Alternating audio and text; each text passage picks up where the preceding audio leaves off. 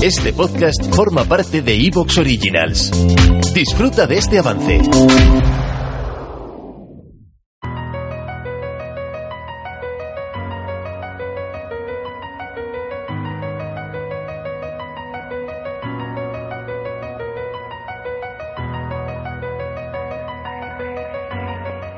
El universo tiene 13.800 millones de años.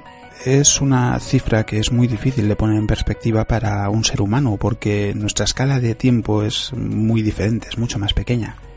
Incluso algo mucho más reciente, como la extinción de los dinosaurios, que sucedió hace 65 millones de años, es un evento que pasó hace mucho tiempo. Pero desde la perspectiva de la Tierra, si lo miramos desde el punto de vista de la vida de nuestro planeta, es muy reciente, sucedió hace muy poco tiempo, porque en esos 4.500 millones de años han sucedido muchas otras cosas también. Y todo esto nos podría hacer pensar que el universo, por tanto, es un lugar extremadamente viejo, es mucho más viejo que la Tierra. Y no es un razonamiento erróneo, pero si lo analizamos desde la perspectiva del universo y de todo el camino que tiene por delante y de cómo evolucionará, la conclusión a la que llegamos es la opuesta, hemos llegado al universo en un momento en el que es muy joven. Y eso es una ventaja, porque nos deja ver cosas y entender cosas que una civilización que exista en el futuro, y no estoy hablando de unos millones de años o unos pocos miles de millones de años, sino cientos de miles de millones de años o billones de años con B, no podrán ver. Para esas civilizaciones el universo será un lugar muy diferente al que conocemos hoy en día, y tendrán muchas dificultades para entender cosas que para nosotros son conocidas por todos, son casi podríamos decir conocimientos triviales.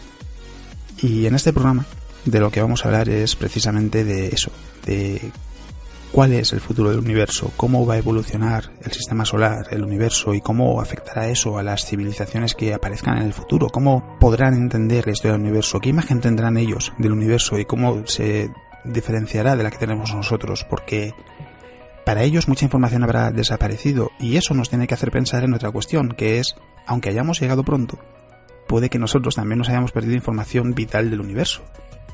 Es una posibilidad. Soy Alex Ebeiro, divulgador científico, y esto es Astrobitácora.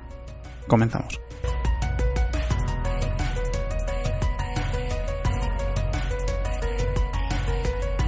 Y empezamos como siempre, con la actualidad de la semana que ha estado muy centrada en el estudio y la exploración del sistema solar y de hecho la primera noticia es la publicación de un estudio liderado por un investigador español llamado Jorge Pla García que se centra en la presencia de metano en Marte.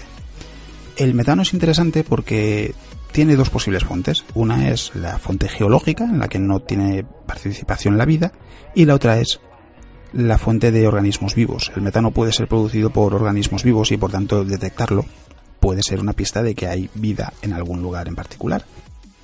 Y siempre que se producen esas detecciones es interesante. En este caso, lo que ellos están estudiando es una detección del rover Curiosity, que se encuentra en el cráter Gale, que es eh, más elevada de lo normal. Curiosity lo que ha detectado es que hay más metano de lo que es habitual en Marte. La concentración es mayor.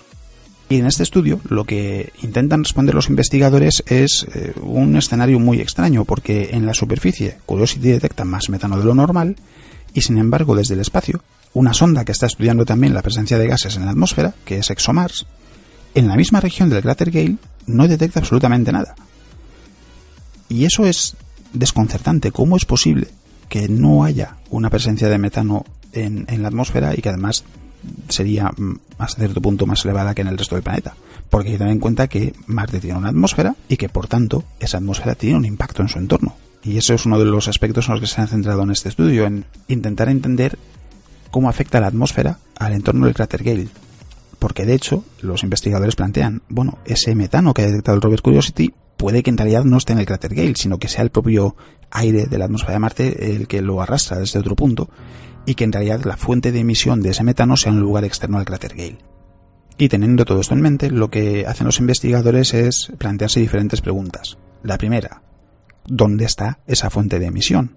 ¿Es un lugar en el interior del cráter Gale o es un lugar en el exterior y es el aire de la atmósfera el que lo arrastra hasta eh, Curiosity? También, ¿es una fuente continua o es una fuente esporádica, es decir, eh, ese metano se emite constantemente o solo cuando se cumplen ciertos requisitos. Y luego, además, han utilizado un modelo meteorológico de Marte, es decir, del comportamiento de la atmósfera de Marte, porque esto lo explicaba Jorge Pla García en la nota de prensa en la que hablan del estudio. Dice que muchos de los modelos en los que se analiza el comportamiento de la atmósfera de Marte se fijan solo en el eh, aspecto vertical, es decir, en cómo se mezcla el aire como si fuese, y él ponía un ejemplo muy bueno, un tupper al que eh, le quitamos la tapa y, analizásemos pues el aire que sale eh, solo hacia arriba, olvidándonos de que en realidad hay aire también a los lados, porque Marte es un planeta, no es una caja que abrimos. Eso tiene, tiene eh, un impacto en el entorno, lógicamente, hasta el punto de que las mediciones de metano, esa abundancia por encima de lo normal, a lo mejor podría explicarse simplemente con que de un día a otro el viento ha cambiado de dirección y por tanto en los días en los que sopla hacia Curiosity se detecta más metano y en los días en los que sopla en dirección opuesta a Curiosity, es decir, aleja el metano de, de Curiosity, se detecta menos. Y esa explicación sería suficiente de no ser porque algunos de los picos que ha detectado Curiosity son realmente elevados y no es suficiente el comportamiento del viento en el cráter Gale para explicar esa presencia de, esos picos de metano. es decir, tiene que haber algo más. Y eso es lo que les lleva a plantearse la posibilidad de que haya pues, una fuente de emisión continua, una fuente esporádica. Eh, han probado esas posibilidades, las han enfrentado al modelo meteorológico de Marte, es decir, a qué impacto tendría el aire en el entorno y cómo produciría diferentes datos y lo que han visto es lo que mejor encaja con lo que ha analizado Curiosity es una fuente de emisión continua que está en el cráter Gale es lo que... ¿Te está gustando lo que escuchas? Este podcast forma parte de Evox Originals y puedes escucharlo completo y gratis desde la aplicación de Evox. Instálala desde tu store y suscríbete a él para no perderte ningún episodio.